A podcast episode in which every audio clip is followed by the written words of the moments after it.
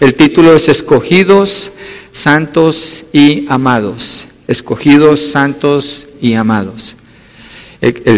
la escritura es Colosenses 3 del 12 al 17. Vamos a leer 3 del 12 al 17 en Colosenses. Entonces ustedes, como escogidos de Dios, santos y amados, Revístanse de tierna compasión, bondad, humildad, mansedumbre y paciencia, soportándose unos a otros y perdonándose unos a otros, si alguien tiene queja contra otro, como Cristo los perdonó, así también háganlo ustedes. Sobre todas estas cosas, vístanse de amor, que es el vínculo de la unidad, que la paz de Cristo reine en sus corazones a la cual en verdad fueron llamados en un solo cuerpo, y sean agradecidos. Que la palabra de Cristo habite en abundancia en ustedes con toda sabiduría, enseñándose y amonestándose unos a otros con salmos, himnos y canciones espirituales, cantando a Dios con acción de gracias en sus corazones, y todo lo que hagan de palabra o de hecho, háganlo todo en el nombre del Señor Jesús, dando gracias por medio de Él a Dios el Padre. Vamos a orar. Señor, queremos pedirte ayuda para comprender lo que dice el texto, en especial la parte que vamos a cubrir hoy de los versos 12 y 13. Tú eres el que nos enseña por tu Santo Espíritu, el que habla a nuestros corazones y que encontremos la manera de llevarlo a la práctica para honor y gloria tuya. Ayúdame a predicar el mensaje manteniéndome bajo la autoridad de tu palabra y por la guía de tu Espíritu Santo, Señor. En el nombre de tu Hijo Jesucristo te lo pido, Padre. Amén y amén. El hilo de lo que hemos estado estudiando comienza en el verso 1 del capítulo 3, donde Pablo dice, si ustedes pues han resucitado con Cristo, si esto es lo que son, entonces busquen las cosas de arriba, donde está Cristo, sentado a la diestra de Dios. Y Pablo allí comienza a hablar de la, la realidad de la vida del creyente, cuál es ahora. Y de acuerdo a esa realidad, entonces, ¿cómo debe de vivir? Y sigue hablando Pablo allí. Dice, pongan la mira en las cosas de arriba, no en las de la tierra, porque ustedes han muerto y su vida está escondida con Cristo en Dios no, eh, yo sé que ya lo vimos, pero necesito hacer un repaso por una razón.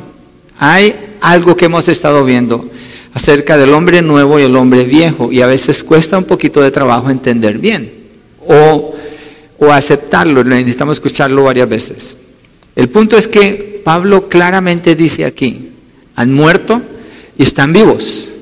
Entonces el hombre viejo murió, esa persona se murió, ahora es el hombre nuevo. Usted ya no tiene al hombre viejo con usted o a la persona vieja, sino a la persona nueva en Cristo Jesús.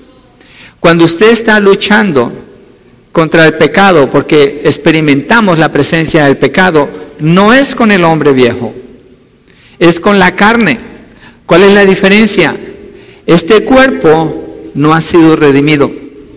Este cuerpo no ha sido redimido. Y este cuerpo, Pablo dice, los miembros terrenales de este cuerpo, dice, háganlos morir.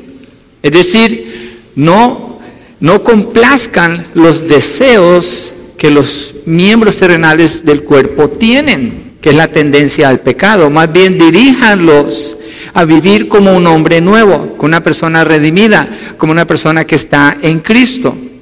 Entonces, por eso buscan las cosas de arriba, donde está Cristo. Entonces el creyente no tiene dos naturalezas. Jesucristo sí tiene dos naturalezas, el creyente no. Y no, no me voy a extender en, lo que acabo de comentar. Jesucristo tiene una naturaleza humana y una naturaleza divina. Él es hombre y es Dios. 100% hombre, 100% Dios, 100% del tiempo. Nosotros estamos en Cristo como nuevas criaturas. La naturaleza vieja ya no está. Alguien me decía, pero yo creo que veo a la persona vieja en mí porque siento esta, esta tentación o este, este deseo que se ha levantado en mí como de ofender a Dios. Y yo le decía, El hombre viejo jamás diría eso. El hombre viejo diría, el, hombre viejo ante el pecado, ante la tentación, ¿qué hace? Peca, porque no le importa, a menos que se sienta mal, a menos que tenga consecuencias, entonces sí le importa. Pero no le importa, porque no ama a Dios, no conoce a Dios, está muerto en sus delitos y pecados. Entonces le decía, al tú decir eso, indica que eres una persona nueva y tu lucha no es contra el hombre viejo, porque si fuera el hombre viejo jamás pensarías así. Hay un deseo de honrar a Dios y hay una, una tristeza profunda al deshonrarlo a Él por causa del pecado. Entonces, esa lucha está enfocada en despojarse del ropaje viejo, es decir, eh, me gusta un ejemplo que pone el pastor John MacArthur acerca de lo que hacían los griegos, creo que eran, no, perdón, eran los romanos cuando alguien asesinaba a otra persona, el castigo que le daban en ese tiempo al que él se refiere es que el muerto se lo amarraban al que lo mató. Se lo amarraban y no se lo podía quitar. Y lo metían en la cárcel con el muerto, tenía que cargar al muerto. ¿Qué pasaba? La carne que se podría del cuerpo del muerto empezaba a afectar al que estaba vivo y en poco tiempo lo mataba también. Entonces, la ilustración es esta, el creyente no carga con el hombre viejo, porque si carga con el hombre viejo está cargándose a un muerto que lo va a matar eventualmente. Ya no está. Pero el creyente puede actuar a veces como si tuviera a ese muerto allí encima. Y Pablo dice, no, Tú eres una persona viva en Cristo. Vive como lo que eres. Pon tu mirada en las cosas del cielo, no en las de la tierra. Mira lo que dice versos 10 y 11. Dice, y se han vestido del nuevo hombre, el cual se va renovando hacia un verdadero conocimiento conforme a la imagen de aquel que lo creó. Hay un cambio continuo. ¿Por qué? Porque la persona está viva. Es como la iglesia. La iglesia no es una institución. La iglesia es el cuerpo de Cristo. La iglesia está viva porque es el cuerpo de Cristo. Es un organismo. Entonces la iglesia constantemente está siendo renovada. No, esta iglesia no es la misma que hace un año, es otra iglesia. Porque ha crecido, ha madurado, ha cambiado. Así el creyente. Y se va renovando para parecerse a Cristo. Cristo es su estándar. Y esta renovación es hecha, como lo vimos la semana pasada, sin ninguna distinción. Es decir, no es porque una persona tiene pelo largo y la otra tiene pelo corto, la otra se viste así, la otra se viste diferente. No, no es porque uno es alto y el otro es bajo. No, no, no, no. Cada creyente experimenta ese cambio, esa renovación, ese crecimiento. ¿Por qué? Porque ocurre por la vida de Cristo que está en usted. Si usted es un creyente, la vida de Cristo está en usted. Entonces esa vida se empieza a manifestar en usted. Me gusta mucho usar la ilustración del caterpillar. El caterpillar es un gusano muy, muy curioso que come hojas y a eso se dedica, a comer hojas. Pero llega un momento en que empieza a sufrir una metamorfosis, un cambio y se hace, el, gusano se pega en la rama del árbol donde está una rama delgada y empieza a transformarse, empieza a cambiar, se hace un capullo. Se hace un capullo y creo que dura dos días el proceso, algo así.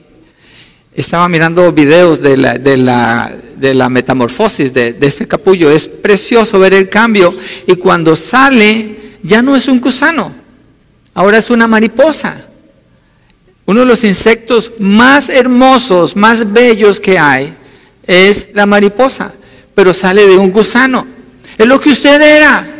Si usted está en Cristo, es lo que yo era. Ya no somos eso.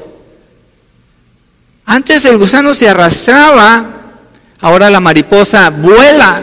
Antes el gusano no tenía mucho de atractivo, ahora es un insecto hermoso. Así es el creyente. Es una nueva criatura. Todas las cosas han sido hechas nuevas. Sigue, dice 2 Corintios 5, 17. Entonces Pablo le está enseñando al creyente aquí en el capítulo 3 la responsabilidad de hacer o de vivir como lo que ahora es en Cristo Jesús. No andes como un gusano si eres una mariposa. Y ahí entramos al punto número uno. Había preparado cinco puntos, bueno, cuatro puntos. El Dios que los ama, el amor que los une, la verdad que los satisface y el Señor a quien ama para mostrar la identidad del creyente pero por cuestión de tiempo vamos a, estudiar el punto número uno solamente. Y es el Dios que los ama. El verso 12, de ahí de primera, perdón, de ahí de Colosenses, dice, entonces ustedes como, miren los términos que Pablo está usando aquí, escogidos de Dios, santos y amados. Escogidos de Dios, ¿se ha puesto a pensar en eso? Dios el creador del universo, que es santo, que es justo, que es verdadero, que es todopoderoso, que es el creador, que sostiene todas las cosas con su palabra de poder. Él no necesita nada ni a nadie. Él no es impresionable. Él no necesita información para decir, yo creo que a este sí lo voy a escoger y a este no. Dios es omnisciente, omnipotente. Él es trascendente. Trascendente significa que está por encima de todo. Él no está en la dimensión en que nosotros vivimos. Dios es santo. Pero dice, ustedes como escogidos de Dios. Quiere decir que nosotros no escogimos a Dios. Fuimos escogidos por Dios. El que está en Cristo fue escogido por Dios. ¿Qué vio Dios en usted para escogerle? Nada. Definitivamente nada, porque estábamos muertos en nuestros delitos y pecados. Pero Él desde antes, en la eternidad, escogió a quienes iba a salvar. Es lo que enseña la Biblia en la predestinación. Él escogió, Él decidió a quienes iba a salvar. No se preocupe por eso, no voy a desarrollar ese tema que ahora lo quiero mencionar, pero es algo impresionante y también humillante de saber que yo no podía escoger a Dios. Fui escogido por Dios. Usted fue escogido por Él. No porque nació en México o porque nació en Colombia o porque habla dos idiomas, nada de eso. La elección la hizo Dios, no usted. Dios. ¿Por qué es importante eso? Porque Pablo dice, entonces ustedes como escogidos de Dios, porque si yo hubiera escogido a Dios, Presta atención a esto. Si yo hubiera escogido a Dios, yo pudiera decir a mitad de camino, ya no quiero escoger más a Dios, voy a escoger otra cosa. Pero si Dios fue el que me escogió, esa elección es perfecta, es eterna, es permanente, es, motivada por su amor, por su justicia, por su bondad. Quiere decir que no hay ningún cambio. Entonces estoy seguro completamente Estoy completamente seguro de mi salvación si Él fue el que me escogió, porque no dependía de mí. Si depende de mí, yo puedo perder la salvación, si depende de mí. Y si depende de mí, la voy a perder, seguramente que sí. Pero es que no depende de mí, depende de Dios. Ahora, eso no quiere decir entonces vive como quieras. No, precisamente Pablo lo que está mostrando aquí. Eres escogido por Dios, pero da una lista y la semana pasada vimos la lista negativa de lo que es la renovación. Dice, voy a leerlo de nuevo en el verso 8, pero ahora desechen también todo esto. Ira, enojo, malicia, insultos, lenguaje ofensivo de su boca. Dejen de mentirse los unos a los otros, puesto que han desechado al viejo hombre con sus malos hábitos, se han vestido del hombre nuevo entonces, la escritura no está diciendo, oh, Dios me escogió, entonces vivo como quiera, puedo pecar lo que... No, al contrario, te dice, esta es tu responsabilidad, siendo que fuiste escogido.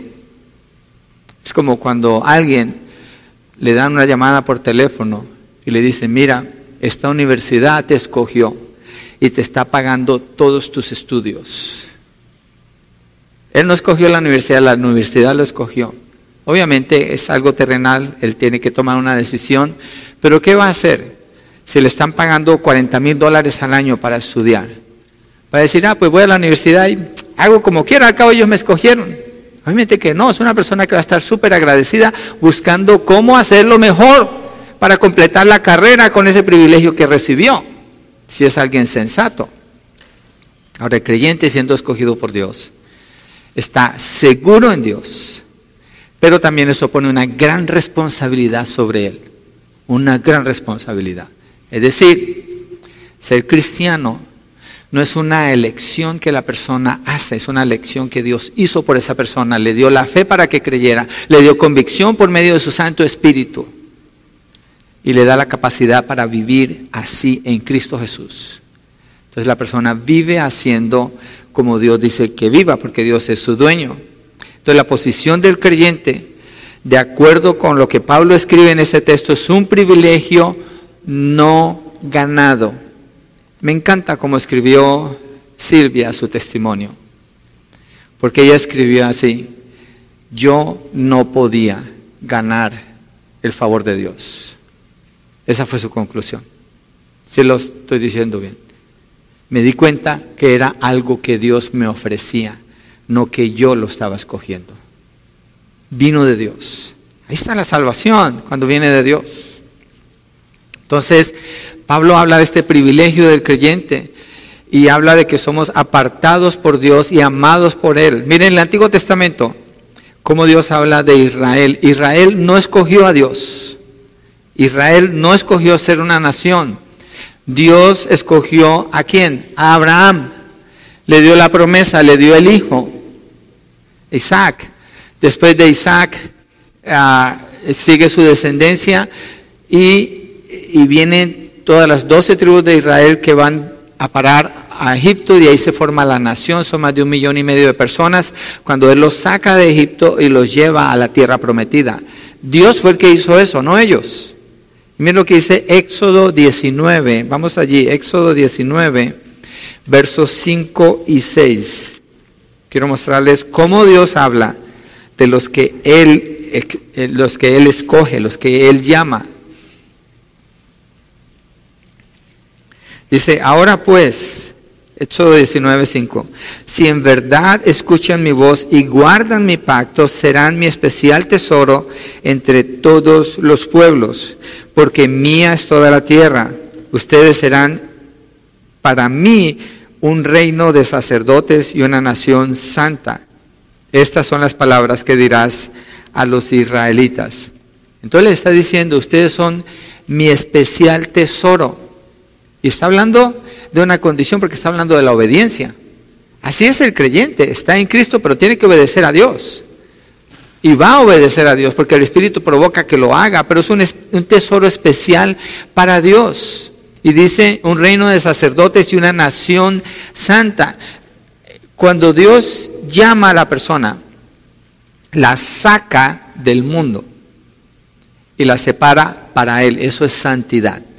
Santidad significa estar separado para, separado para Dios en este caso, dedicado solamente para Él. Mire Efesios 1.4. Efesios 1.4. Para que miremos un texto que afirma la elección de Dios. Entonces, escogidos, separados por Él. Efesios 1.4.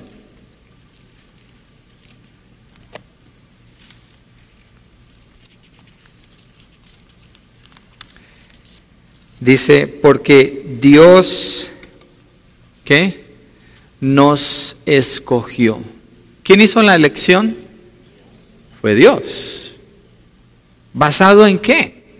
¿Basado en qué hizo Dios esa elección? ¿Cómo es que Dios nos escogió?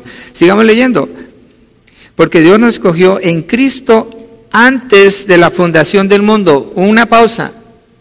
¿Dónde estaba usted antes de la fundación del mundo? Cuénteme, ¿qué estaba haciendo antes de la fundación del mundo? No estábamos, ni siquiera éramos, no existíamos. Pero ¿cómo es que Dios hizo esta elección antes de la fundación del mundo? Acuérdese lo que dije ahora, Dios es trascendente, Él no está en la dimensión que nosotros vivimos. Para Dios no hay tiempo. Dios creó el tiempo para nosotros. Génesis capítulo 1, en el principio, ese es el tiempo, Dios está creando el tiempo. Creó, esa es la acción de Dios.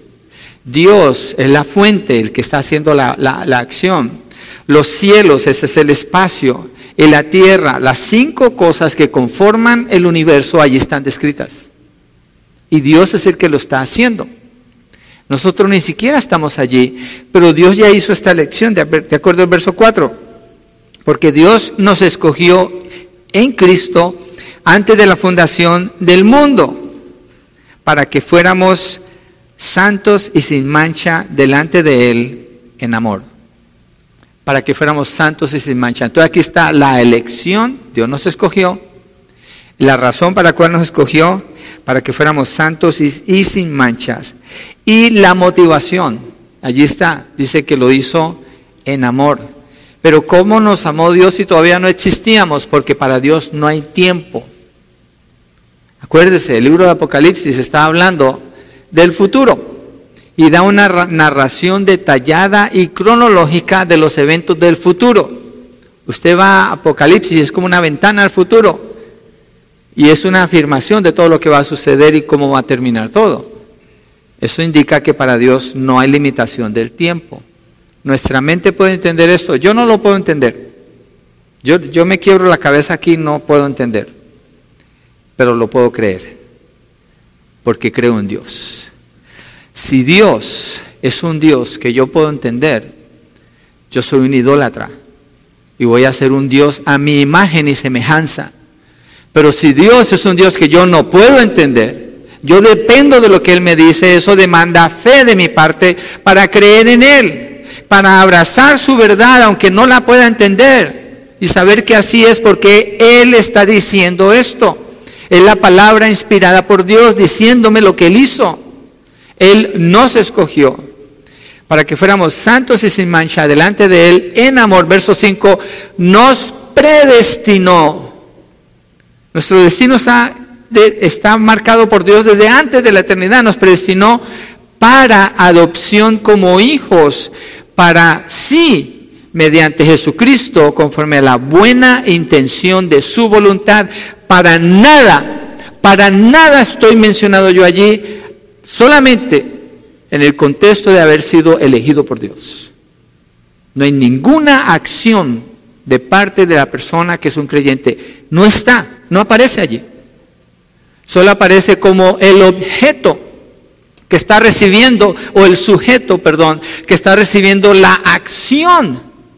Todos los verbos están apuntando hacia esa persona como la acción que Dios está haciendo. Dios tomando la elección, el tiempo en que Dios hizo esa elección antes de la fundación del mundo, la razón por la cual hizo esa elección para que fuéramos santos y sin mancha delante de Él, la motivación en amor. Y la relación en el verso 5 nos predestinó para adopción como hijos. Mire, ¿alguien aquí ha adoptado un niño? ¿Alguna familia aquí tiene hijos adoptados?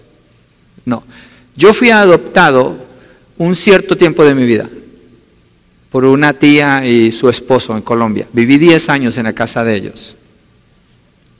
Es bien diferente cuando los padres tienen un hijo que cuando los padres adoptan un hijo. Es muy diferente. Es muy diferente. Porque el hijo que tienen, pues ni modo, nos tocó ese. No, los amamos, los queremos, son los, más preciosos siempre. Hablamos así de nuestros hijos, son los mejores. Pero fue los que Dios nos dio. Pero ir a buscar un hijo adoptado es muy diferente. Es muy diferente porque hay que escogerlo entre muchos niños. Y hay que tomar una decisión en favor a ese niño. Ese niño no tiene nada que ver con su adopción. Lo único que es es un niño. Pero el amor que recibe un hijo adoptado en cierto sentido es diferente. Porque fue una lección que se hizo. Así es. Y así es el amor de Dios. Nos predestinó para adopción como hijos para sí mediante Jesucristo. ¿Se acuerdan que dije que aquí no aparezco yo? O si usted es el que lo está leyendo, usted dice, aquí no aparezco yo, o usted. No hay ninguna acción de las personas, ¿cierto? Estamos de acuerdo, versos 4 y 5. ¿Sí pueden ver por medio de quién Dios hizo esa elección? Aquí está. ¿Lo notaron en el verso 5? ¿Alguien lo notó? Jesucristo. Dice, para sí, mediante Jesucristo, conforme a la buena intención de su voluntad, porque a Dios le plació hacerlo, pero lo hizo posible a través de Jesucristo. Es decir, Dios no hizo esa elección de la nada. No tiene sentido pensar que Dios hizo la elección de la nada. Hay una obra hay una obra, ¿por qué? Porque Dios eligió a un pecador que merece ir al infierno. Usualmente decimos no merezco nada. No, merece el infierno, sí merece algo. Pero Cristo Jesús, el Hijo de Dios, vino, tomó la forma de un hombre, vivió en obediencia al Padre toda su vida hasta el final, murió en la cruz pagando por mis pecados, por sus pecados, y eso hizo posible o hizo real la elección que hizo desde la eternidad y ahora hemos sido escogidos, apartados, adoptados por Dios en la obra de Cristo Jesús. Porque sin la obra de Cristo es imposible tener una relación con Dios. No sucede, no pasa. Cristo es el que lo hace posible. Porque Cristo es santo. Y el creyente necesita esa santidad, porque Cristo obedeció, a todo, en todo al Padre. El creyente necesita esa obediencia, esa obra justa que se apuesta sobre Él. Y que su maldad y sus pecados sean quitados y puestos en Jesús para ser clamados en la cruz. Entonces ahora el creyente tiene una relación con Dios. Pero todo es iniciado por Dios. Es Dios. Fuimos escogidos por Dios. Mire Sofonías 3:17, porque escogí ese texto porque el anterior dice que fuimos escogidos, adoptados como hijos. Y Sofonías es en capítulo 3, verso 17, que es uno de los profetas menores en el Antiguo Testamento. Y sí está en la Biblia, ¿eh? Sofonías 3:17. ¿Cuándo fue la última vez que leyó Sofonías? Libro muy bonito, tres capítulos nada más. Pero mire lo que dice aquí Dios acerca de su amor por Israel, que en, en el principio que tiene aplica a nosotros también. Dice, el Señor tu Dios está en medio de ti, está hablando de su presencia en medio de su pueblo guerrero victorioso. Pero eso es lo que me fascina leer, lo que dice aquí, me impresiona. Dice, se gozará en ti con alegría. Yo eh, me cuesta trabajo concebir este concepto porque está diciendo, se gozará en ti con alegría. Usualmente tendemos a pensar en Dios como un Dios lejano de alguna manera, o como que nomás está sentado escuchando pero no expresa ninguna emoción, no hay ningún tipo de relación cercana, porque como que naturalmente tendemos a pensar así, pero este texto está hablando del amor. Dice, se gozará en ti con alegría. En Dios hay alegría y hay un gozo en su relación con los que son suyos. Dice, se gozará en ti con alegría, en su amor guardará silencio. Dios se queda callado delante de usted si usted es un hijo de Dios porque se deleita viéndole, amándole. Este es mi hijo adoptado, esta es mi hija adoptada. Este es porque mi Hijo Jesucristo dio su vida para que yo lo pueda adoptar. A quien escogí desde antes de la fundación del mundo. Guardará silencio. Y no solo eso, dice, se regocijará por ti con cantos de júbilo. Algunos de ustedes se han, se han alegrado con sus niños. A mí me encantan los niños. Estaba viendo una foto de eh, Children's Hunger, Hunger Fund. El, no sé cómo se traduciría, pero les, se los recomiendo. Nosotros donamos allí porque alimentan familias pobres y nos mandan fotos o a veces eh, como unas cartitas. Y hay una señora en una parte muy pobre cargando a sus niños. Tiene una niña de brazos y un niño. Y digo yo, qué, qué hermosura de bebés, qué belleza de niños. Y como ya quiero ser abuelo y mi hijo dice, todavía no, y yo estoy tratando de convencer, ¿para qué te casaste entonces? Pero bueno, vendrán en su tiempo. Pero es un deleite mirar a esos niños. Es un regocijo, es un amor. Estuvimos visitando unos amigos en Los Ángeles y ellos ya son abuelos. Y hablábamos de sus nietos y se veía la alegría en ellos. La alegría cuando decía que su nieta cuando van a visitarla dice, papá, papá, está buscando a su abuelo. Los que son abuelos experimentan eso, los que son padres por primera vez ven a sus niños, es un, es un amor, es un regocijo. No queremos que lleguen a teenagers, pero van a llegar anyways, pero cuando están pequeñitos hay un deleite en el ¿sí o no? ¿Se acuerda? Cuando usted ve las fotos de ellos y le quiere mostrar, ah, mira cuando eras un bebito, dad, ya no soy un chiquillo. Pero así presente dice, se regocijará por ti con cantos de júbilo. Hay alegría en el corazón de Dios. Hay tanta alegría en el corazón de Dios, tanto amor, dice que primero guarda silencio y enseguida dice que se regocija con cantos de júbilo. Hay una expresión, hay una relación de parte de Dios hacia los que son suyos. Es algo bello lo que está diciendo. Y esto es importante porque es el fundamento sobre el cual Pablo está diciendo, entonces revístete, vive como lo que eres, deja a un lado la mentira, la fornicación, el adulterio adulterio, los pecados, apártate del mundo, vive una vida santa, llénate de lo que ahora eres, responde a tu Dios, a tu Señor, al que te ama, al que dio a su Hijo, para que vivas la vida que Él te ha dado, no la que no te dio. Por eso yo creo que esta palabra que Pablo puso allí en ese, en ese verso en Colosenses es de suma importancia escogidos de Dios, santos y amados. ¿Qué nos puede faltar? ¿Qué le puede faltar al creyente con lo que está diciendo nada más en estas tres palabras? Y no es el único lugar. Lo miramos en Sofonía, lo miramos en, Efesios, lo podemos encontrar en los Salmos, lo podemos encontrar en Génesis, en la creación del hombre y la mujer, el amor de Dios, eh, la, la generosidad que Dios muestra por ellos. En Apocalipsis, cuando vemos, viene el juicio de Dios, pero están predicando el Evangelio, Dios está anunciando que la gente se arrepienta. Vemos la acción de amor de Dios, la compasión de Él en todo sentido, y los que son de Él, ese regocijo, esa alegría que Él expresa hacia ellos.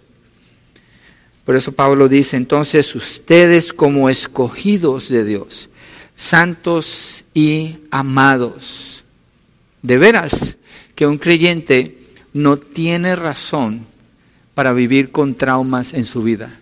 No tiene razón. El amor de Dios supera cualquier trauma, cualquier dificultad en la vida de un creyente, cualquiera. Pero si el creyente pone su enfoque en sí mismo y lo que espera y lo que anhela y lo que quiere, Pablo le dice, no hagas eso. Muere a ti mismo porque ya el hombre viejo fue clavado, allá crucificado en la cruz. Cristo lo dejó allá.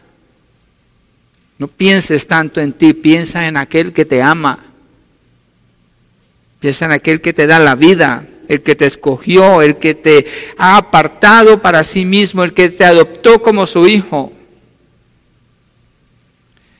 Y dice el verbo principal aquí, después de regresar a Colosenses 3, verso 12.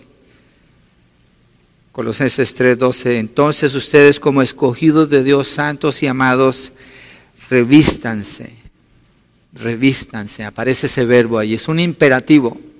Lo que indica ese verbo imperativo es un sentido de urgencia. No esperes hacer esto. Muévete, ponte las pilas o las baterías, ¿cómo se diría? Échale ganas.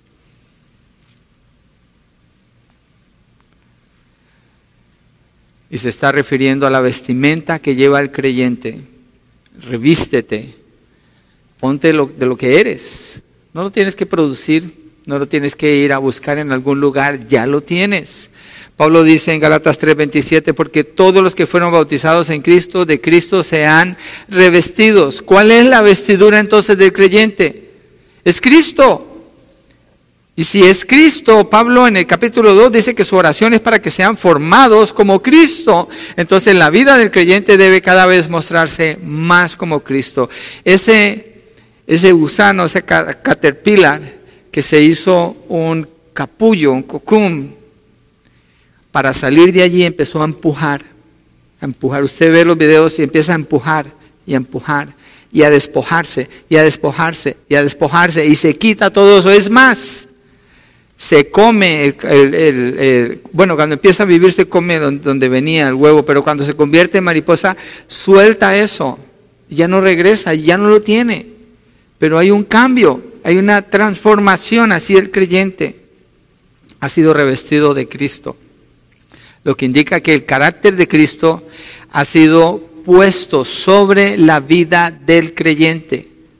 Esto es muy importante, porque dice revestidos el carácter de Cristo ha sido puesto sobre la vida del creyente. El creyente tiene que aprender a vivir de acuerdo a ese carácter. Necesita aprender esta vida nueva y hacer a un lado la vida que supo de antes. Encontrar sentido a su vida obedeciendo al Señor. Entonces la parte del creyente es abrazar esta condición en que ha sido puesto por el amor, la elección y la santidad de Dios. Esa es la parte que el creyente tiene que hacer. Entonces el creyente no puede producir espiritualidad, el creyente no puede producir santidad, el creyente no puede producir justicia, el creyente no puede producir amor, el creyente no puede producir nada de esto. ¿Por qué? Ya lo tiene, ya le fue dado. Es el carácter de Cristo en él. Y dice Pablo que se revistan de tierna compasión bondad, humildad, mansedumbre, paciencia. Entonces cuando dice revístanse de tierna compasión y bondad, estos dos van como juntos. Están como entrelazados, la compasión y la bondad, como que el uno no es sin el otro. Una ilustración para ver la compasión y la bondad. Está la parte donde usted dice, ok, si estoy en Cristo, esto es que yo tengo que hacer.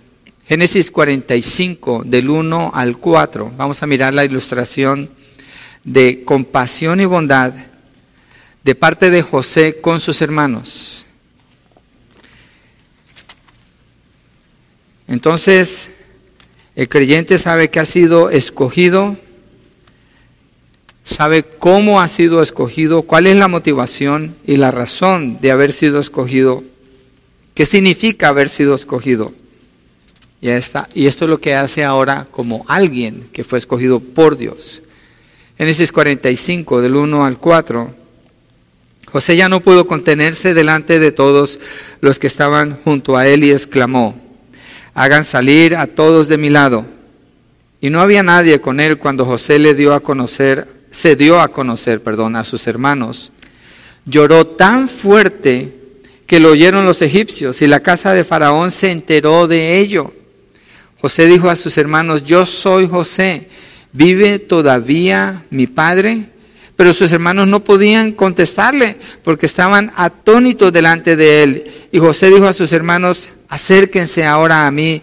Y ellos se acercaron y les dijo, yo soy su hermano José, a quienes ustedes vendieron a Egipto. Ellos merecían que José los juzgara. José tenía el poder y la autoridad para juzgarlos a ellos, para ejecutarlos si él quería, porque lo habían vendido como esclavo. Pero José, ¿qué hace? José los abraza, llora con ellos y les dice, yo soy su hermano. Los, los está perdonando, los está amando, está, está mostrando compasión y bondad. Ese es un ejemplo de lo que es mostrar compasión y bondad. La, la compasión y la bondad son opuestos a la malicia. La malicia fue lo que hicieron los hermanos de José. Cuando José llevaba lo que el papá de él mandó a sus hermanos allá en el desierto, ellos tuvieron malicia con él y planearon hacerle mal y hablaron a sus espaldas y le hicieron daño. Eso es malicia. José les muestra a ellos compasión y bondad no tiene un corazón amargado por algo que como lo ofendieron, sino que decide amarlos. Mire como Pablo habla en 1 Tesalonicenses 2 del 7 al 12.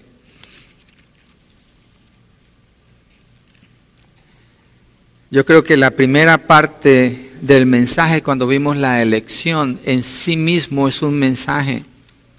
Pero aquí entramos a la realidad, ¿ok?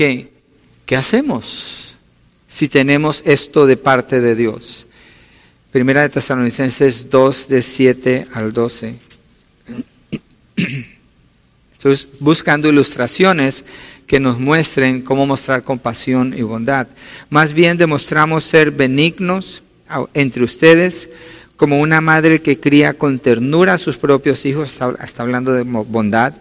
Teniendo así un gran afecto por ustedes, nos hemos complacido en impartirles no solo el Evangelio de Dios, sino también nuestras propias vidas, pues llegaron a ser muy amados por nosotros, porque recuerdan, hermanos, nuestros trabajos y fatigas, como trabajando de día y de noche para no ser carga a ninguno de ustedes, les proclamamos el Evangelio de Dios, y no es algo gratuito, cuesta. Ustedes son testigos y también Dios de cuánta, cuán santa justa y reprensiblemente nos comportamos con ustedes, los creyentes. Saben además de qué manera los exhortábamos, alentábamos e implorábamos a cada uno de ustedes, como un padre lo haría con sus propios hijos, para que anduvieran como es digno del Dios que los ha llamado a su reino y a su gloria. Aquí está la bondad y la compasión de Pablo hacia ellos. ¿Cómo era Pablo antes? Pablo perseguía a los cristianos. Pablo tuvo que ver con la muerte de Esteban. Pero ahora Pablo los está amando como si fueran sus hijos. Está mostrando compasión y bondad. Fue un hombre transformado por el poder de Dios y ahora vive como un hombre revestido de Cristo, mostrando ese amor por ellos. Regresemos Colosenses, que es nuestro texto base. ¿Qué más dice Pablo aquí? Dice, entonces ustedes como escogidos de Dios santos, amados, revístanse de tierna compasión, bondad, humildad. Movámonos a la humildad. Miremos un, ejemplo de humildad y un texto que habla del, del estándar de la humildad. Entonces, el primero es Lucas 18, del 9 al 14. Piensen esto, si tenemos todo ese amor de Dios, toda esa relación cercana que Él ofrece a los que Él ha escogido, adoptó como sus hijos. Entonces, ¿podemos hacer esto? ¿Cierto que sí? ¿Podemos hacer esto? ¿Debemos hacer esto? Debe ser un anhelo en nuestros corazones hacer esto que estamos leyendo en las Escrituras, revestirnos así, mostrar mansedumbre, mostrar bondad, mostrar humildad, mostrar compasión, mostrar humildad. Ah, lo repetí. Lucas 18, 9 al 14 dice, y aquí está el contraste entre lo opuesto a la humildad es la vanagloria, la arrogancia. Aquí está el contraste, están los dos. Dijo también Jesús esta parábola a unos que confiaban en sí mismos, este es el arrogante, como justos y despreciaban a los demás. Dos hombres subieron al templo a orar, uno era fariseo y el otro recaudador de impuestos. El fariseo puesto en pie, oraba para sí de esta manera. Este es el arrogante, el que no es humilde. Dios, te doy gracias porque no soy como los demás hombres, estafadores, injustos, adúlteros, ni aun como este recaudador de impuestos. Yo ayuno dos veces por semana, doy el diezmo de todo lo que gano. Está hablando de sus logros. ¿Cuál es el enfoque de este hombre? Él y sus logros. Ese es el orgulloso, el arrogante. Mire cómo cambia en el verso 13. Pero el recaudador de impuestos, ¿quién es un recaudador de impuestos en este contexto? La persona más odiada en Israel es el recaudador de impuestos. El más menospreciado de todos es este. Mire lo que él dice. Pero el recaudador de impuestos, de pie y a cierta distancia, no quería ni siquiera alzar los ojos al cielo, sino que se golpeaba el pecho diciendo, Dios, ten piedad de mí, pecador. Este es el humilde. el que no pretende, el que no asume, el que no está mirando su propio crédito, el que no se levanta a sí mismo, el que no se la pasa en el espejo pensando que es la gran cosa, el que no cuida y, y invierte tanto en sí mismo, sino que se acerca a Dios sabiendo que no merece acercarse a Dios, sino que depende de la misericordia del Señor. Tiene un concepto no errado de sí mismo, no tiene una bajo autoestima, es que tiene un concepto apropiado de sí mismo. Tiene el concepto verdadero que debe tener y eso le permite ir delante de Dios con la disposición adecuada, dependiendo de la misericordia del Señor. Mire Filipenses 2, 3, 4, donde Pablo habla usando la ilustración del Señor Jesucristo como el estándar para lo que es la humildad. Filipenses 2, 3, 4.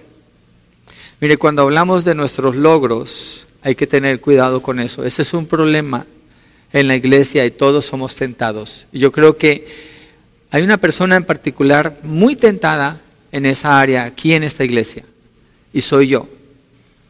Porque soy el que más tengo que hablar, porque soy el que más me veo. Entonces hay un nivel de tentación como más grande donde hay que tener cuidado, pero todos somos tentados. Una tentación que vivimos en no ser humildes es con los hijos. Cuando los hijos nos cuentan algo, inmediatamente empezamos a hablar de nuestros logros y no los escuchamos. O yo hacía esto. O yo a tu edad yo ya hacía esto. O mira, yo era esto. Y, ellos quieren contarnos algo. Pero ahí, está el yo. Estoy yo primero. Cuando usted habla con una persona, escuche cómo habla. Y si el yo, yo, yo, yo, el yo, yo está allí prevaleciente, hay un problema de orgullo en el corazón. Es necesario escuchar es necesario dar lugar a la otra persona. Eso es lo que está diciendo aquí Filipenses 2, 3, 4, donde dice Pablo, no hagan nada por egoísmo. Egoísmo es el centro soy yo. O por vanagloria, una gloria que es vana, que no sirve para nada, pero que se exalta. Sino que con actitud humilde, cada uno de ustedes, y aquí está la humildad, cómo se muestra, considere al otro como más importante que a sí mismo la persona que está a su lado, considérela como más importante que usted. Usted diría, ¿cómo un padre puede hacer eso con sus hijos? Es una vida, es una vida. Está pequeño, depende de usted, pero es una vida. Es muy importante.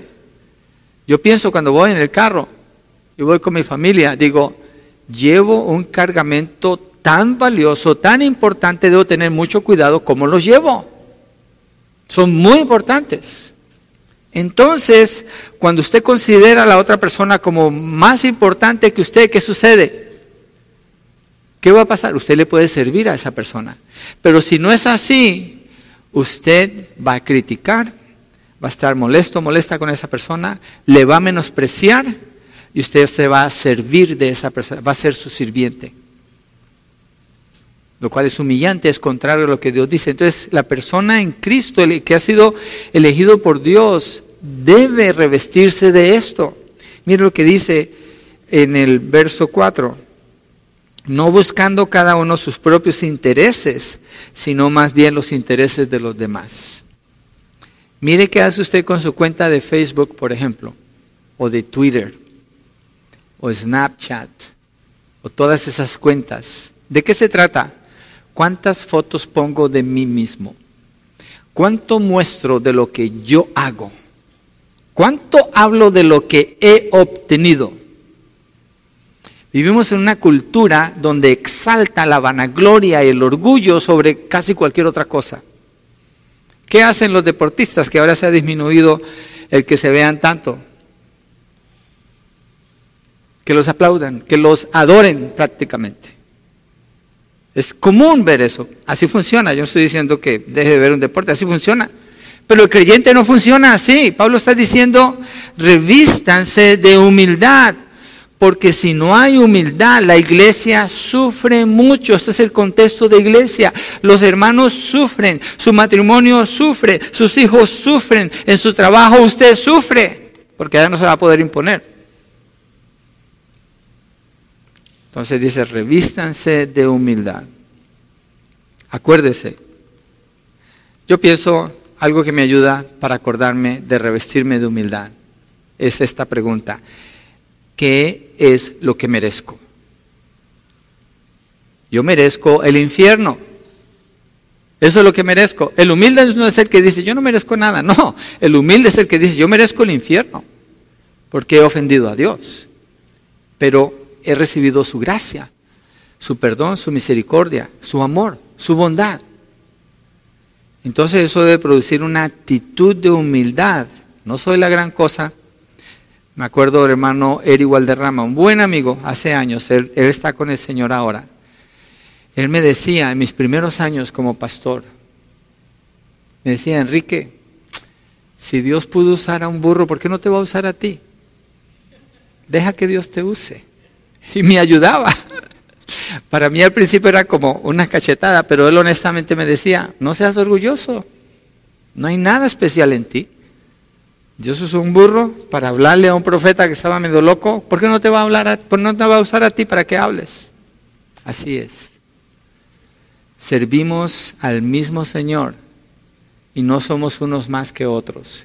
Acuérdese la semana pasada donde terminó el mensaje, Cristo es todo y en todo. Él es exaltado. Cuando estuvimos cantando, ¿a quién le estuvimos cantando? Al Señor.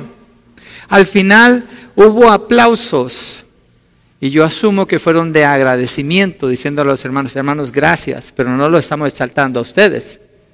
Damos gracias a Dios que ustedes tienen esa disposición, pero al que exaltamos es a Cristo y a nadie más. Nadie aquí tiene ninguna preferencia sobre nadie. Ni en ningún lugar, en realidad, es un engaño. Después dice mansedumbre. Mansedumbre, regresé a Colosenses 3, en la lista que Pablo está dando aquí. Mansedumbre es la disposición de sufrir daño antes de infligir, daño en otros. La persona prefiere soportar un daño que causarle daño a otras personas. Y no es cobardía, ni debilidad que caracteriza a los que salen corriendo cuando las cosas se ponen difíciles. Esos son cobardes. Mansedumbre, el que es manso es sumiso cuando lo provocan. Es decir, allí está, ahí se queda. Es decir, que mansedumbre es poder bajo control. Eso es lo que es mansedumbre. Es decir, esa, esa persona pudiera hacer algo drástico, pero tiene poder bajo control. Es una persona mansa, no un menso, sino una persona mansa.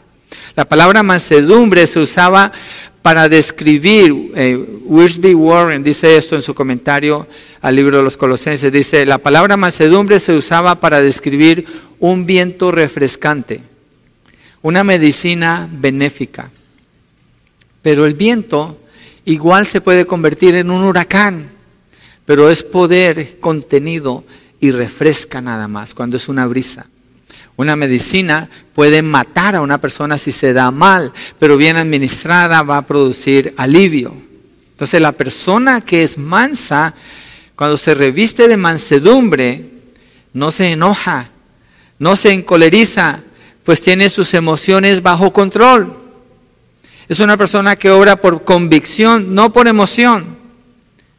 Y esta es una de las nueve características que Pablo habla del fruto del Espíritu. Quiere decir que el creyente tiene mansedumbre. Cuando Pablo dice revestíos, dice revestíos.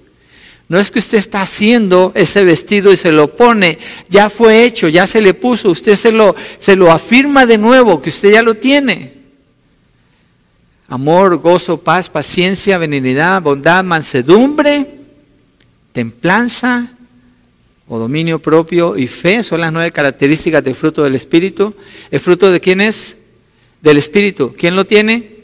El creyente. Entonces, revístase de lo que ya Dios le dio. Usted puede ser una persona mansa. Y por último, paciencia. El opuesto a ser impulsivo. El que no es paciente no tiene dominio propio. Una persona que no muestra paciencia es una persona que no ama Una persona impaciente es una persona que no ama, porque una de las características del amor que es paciencia, paciencia. El que no es paciente pierde los estribos, humilla, usa sarcasmo, menosprecia, no quiere esperar. ¿Por qué? Porque no es en su tiempo cuando él dice o cuando ella dice. Eso no está bien, no tiene lugar. Para la familia de Dios no tiene lugar. El creyente es llamado a ser paciente. Con la paciencia la persona soporta sin buscar la venganza. Tiene dominio propio. La torpeza de otros la puede pasar por alto. La insensatez de otras personas, los insultos, el maltrato, no le llevan a ser una persona amargada y enojada porque es paciente, eh, soporta sin desechar a la otra persona, sino que espera, da espacio. En segunda de Pedro 3.9 dice que Dios no ha tardado su promesa, sino que es paciente porque no quiere que ninguno perezca. ¿Y cómo muestra Dios su paciencia ante un mundo tan perverso y tan torcido en el cual vivimos? no ha desechado a este mundo, llega a un punto donde que se acaba su gracia, pero está mostrando paciencia. El creyente puede mostrar esa paciencia. Colosenses, allí en el verso 13, la letra A en sus notas, dice, soportándose unos a otros. Esta es la práctica de lo que dije al principio. El creyente ha sido aceptado, es amado por Dios, es santificado por Dios. Entonces ahora, ¿cómo vive? Revistiéndose así soportándose unos a otros, primera de Corintios 6, 7. Ahí nos da una ilustración opuesta de lo que es soportar. Y Pablo está regañando a los corintios. Mire lo que dice allí en primera de Corintios 6, 7. Dice, así que en efecto es ya un fallo entre ustedes el hecho de que tengan litigios entre sí. Y aquí está la parte clave, donde está la exhortación a soportarse unos a otros. Dice, ¿por qué no sufren mejor la injusticia? Piensen esto. Cuando alguien le ofende a usted, ¿alguien le ofende a usted alguna vez? Todos ofendemos y somos ofendidos. Es inevitable. Pero ¿qué hacemos con eso? Lo que cuenta aquí dice, ¿por qué no sufres mejor la injusticia? ¿Por qué no tomas la ofensa? Tomar la ofensa es no levantarse en venganza contra la otra persona. Es no empezar a reclamar, sino tomar la ofensa. Miren, el matrimonio es muy necesario soportarse el uno al otro y constantemente pasar por alto ofensas. ¿Por qué? Porque esa otra persona no es usted, es otra persona. Y hace cosas diferentes que usted. Entonces hay que constantemente soportar, pasar por alto. No hay que, no hay que reclamar por cada cosa que no está bien. No siempre se puede pasar por alto. Si es un pecado donde se deshonra a Dios hay que decir algo, pero Pablo dice, ¿por qué no sufres mejor la injusticia? ¿Por qué no ser mejor defraudados? Pero dice los Corintios, por el contrario, ustedes mismos cometen injusticias y defraudan, y eso aún a sus propios hermanos. Entonces, no estés provocando a tu hermano, pero si te provoca, ¿qué tiene que tomes la ofensa? ¿Te vas a morir? Tómala. Pásala por alto, está bien. No todo tiene que ser reclamado, no todo tiene que ser sacado en cara. Mire, matrimonios, usemos este ejemplo. Cuando usted se cepilla los dientes, usted usa la crema dental. Usted no la pone como su esposa la pone, ni su esposa la pone como usted la pone. Cuando usted pone el toilet paper, el papel, ella lo pone que salga por debajo, se lo pone que salga por encima. ¿Sí o no? Estoy usando ejemplos sencillos y hay más cosas. ¿Es razón eso para echarse un pleito? ¿Por qué no pasarlo por alto?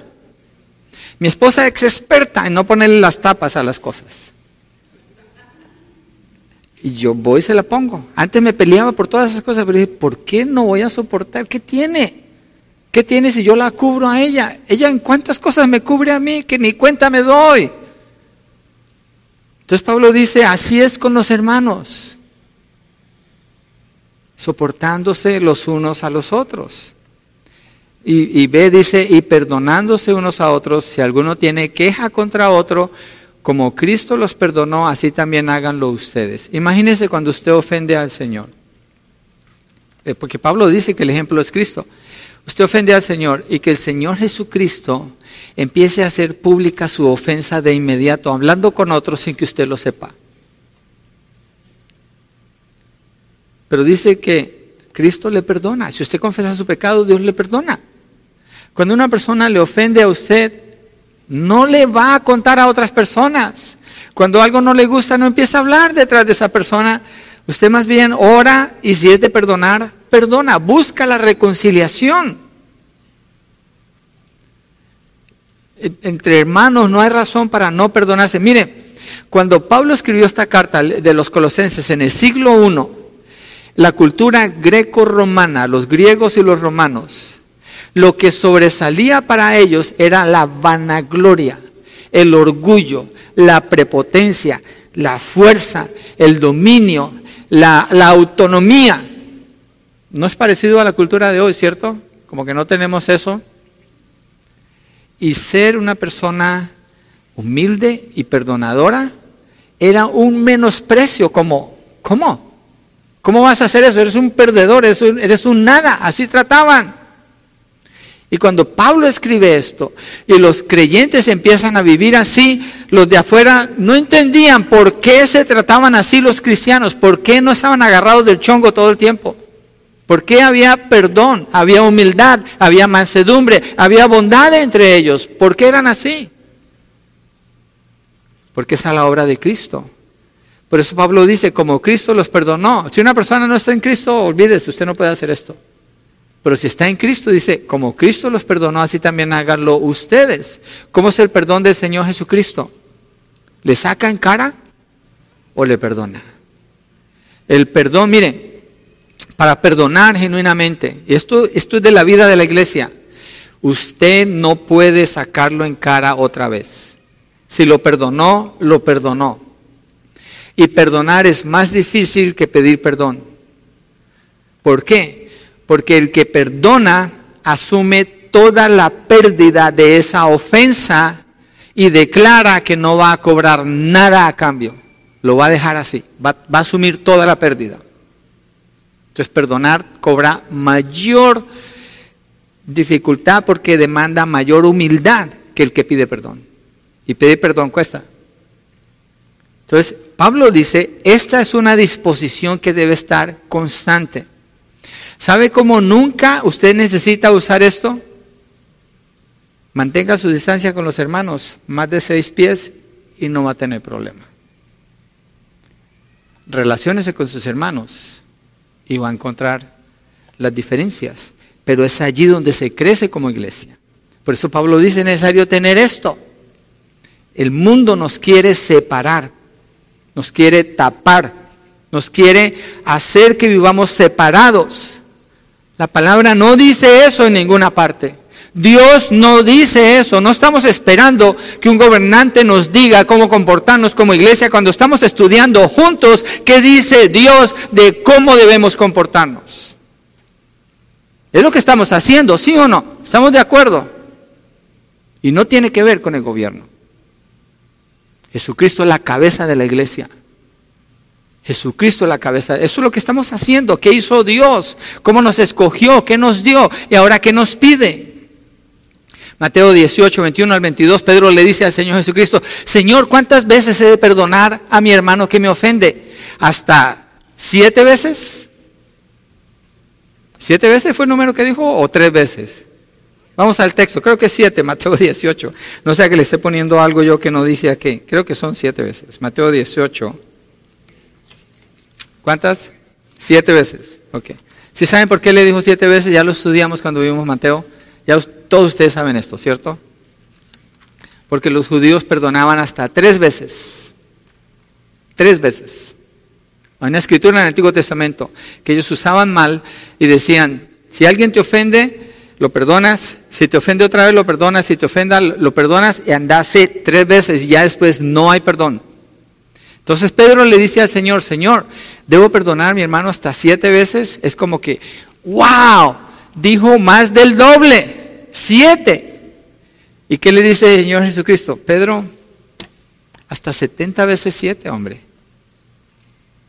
Son 490 veces, ¿no? Yo le llevo a mi cuenta a mi esposa y ya va cerca. No. Lo que indica es, perdonas a esa esposa, a esa persona. Mi esposa es la que más me perdona a mí, no, no, por favor no me tomen a mal. Ella es muy paciente conmigo. Ah, perdonas sin límite. No tienes límite para perdonar. Eso es lo que él quiere decir. Porque está hablando de cada día. Él no está hablando de toda la vida. Está hablando de cada día. Entonces no hay razón para que entre los hermanos en la fe no haya, perdón, no hay razón. Si es posible hablar, si es posible tratar con la situación, tiene que buscarse el perdón. En la oración del Padre nuestro, ¿qué enseña el Señor Jesús? Padre nuestro que estás en los cielos, santificado sea tu nombre, venga a nosotros tu reino, hágase tu voluntad en la tierra como en el cielo. Danos hoy nuestro pan de cada día. La primera petición que aparece es el pan de cada día. La segunda petición que aparece, ¿cuál es? Perdona nuestras ofensas. Qué interesante. En lo anterior de esa oración no existe ni una sola petición aparte de pedir que venga el reino de Dios. Está enfocada toda en exaltarlo a Él. Pero cuando empieza a pedir por la necesidad personal, la segunda petición es perdona nuestras ofensas.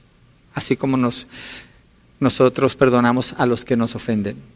¿Por qué? Esa oración cuando se hace todos los días. ¿Cuándo ofendemos? Todos los días. Mire, ¿quién de ustedes vivió la semana pasada todos los días sin ofender a nadie? Es decir, usted vivió una vida perfecta. Tengo un billete de 500 dólares que quiero regalar, que no he podido regalar. Y si hay alguien, pues no hay billetes de 500 para empezar, pero todos hemos ofendido. Entonces necesitamos el perdón de Dios y necesitamos perdonar, porque eso sucede.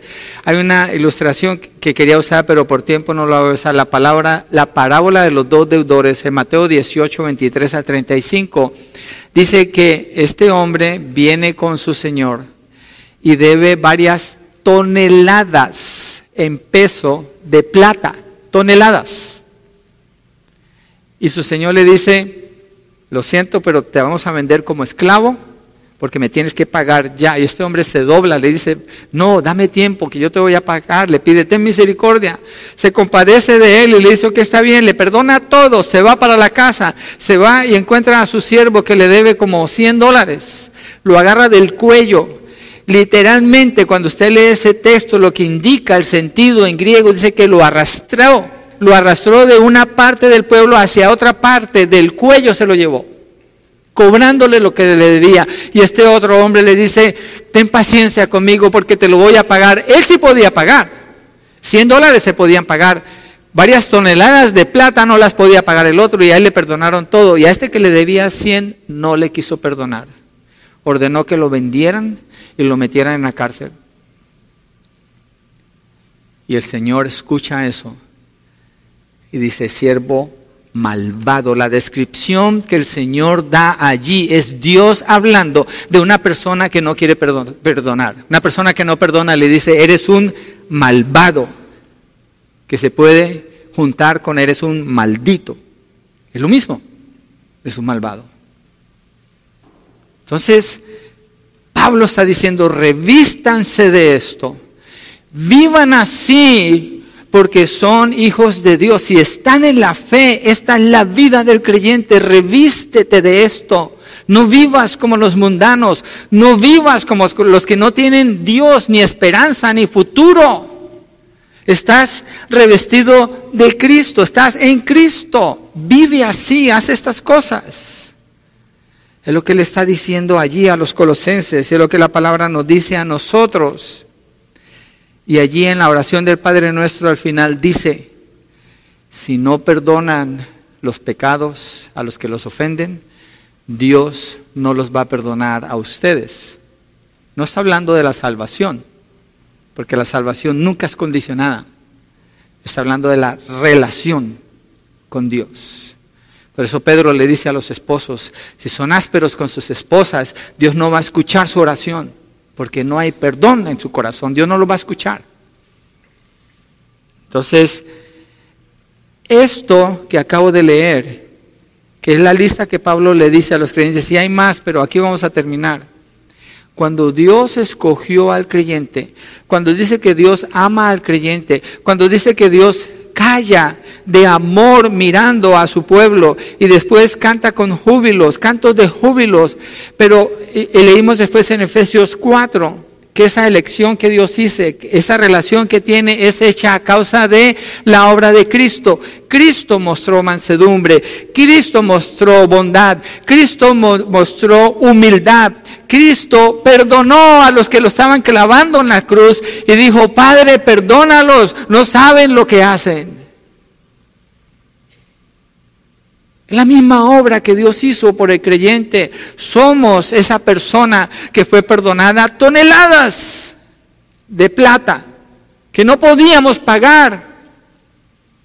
Y cuando alguien nos ofende, son cinco dólares que nos deben. Podemos hacerlo, porque no demanda lo que Dios hizo por nosotros. Demanda algo a un nivel muy diferente pero con el mismo poder con que Dios lo hizo a través de su Hijo Jesucristo. Podemos vivir así, si le creemos al Señor y le obedecemos a Él. ¿Por qué no nos ponemos de pie y vamos a cerrar con una oración?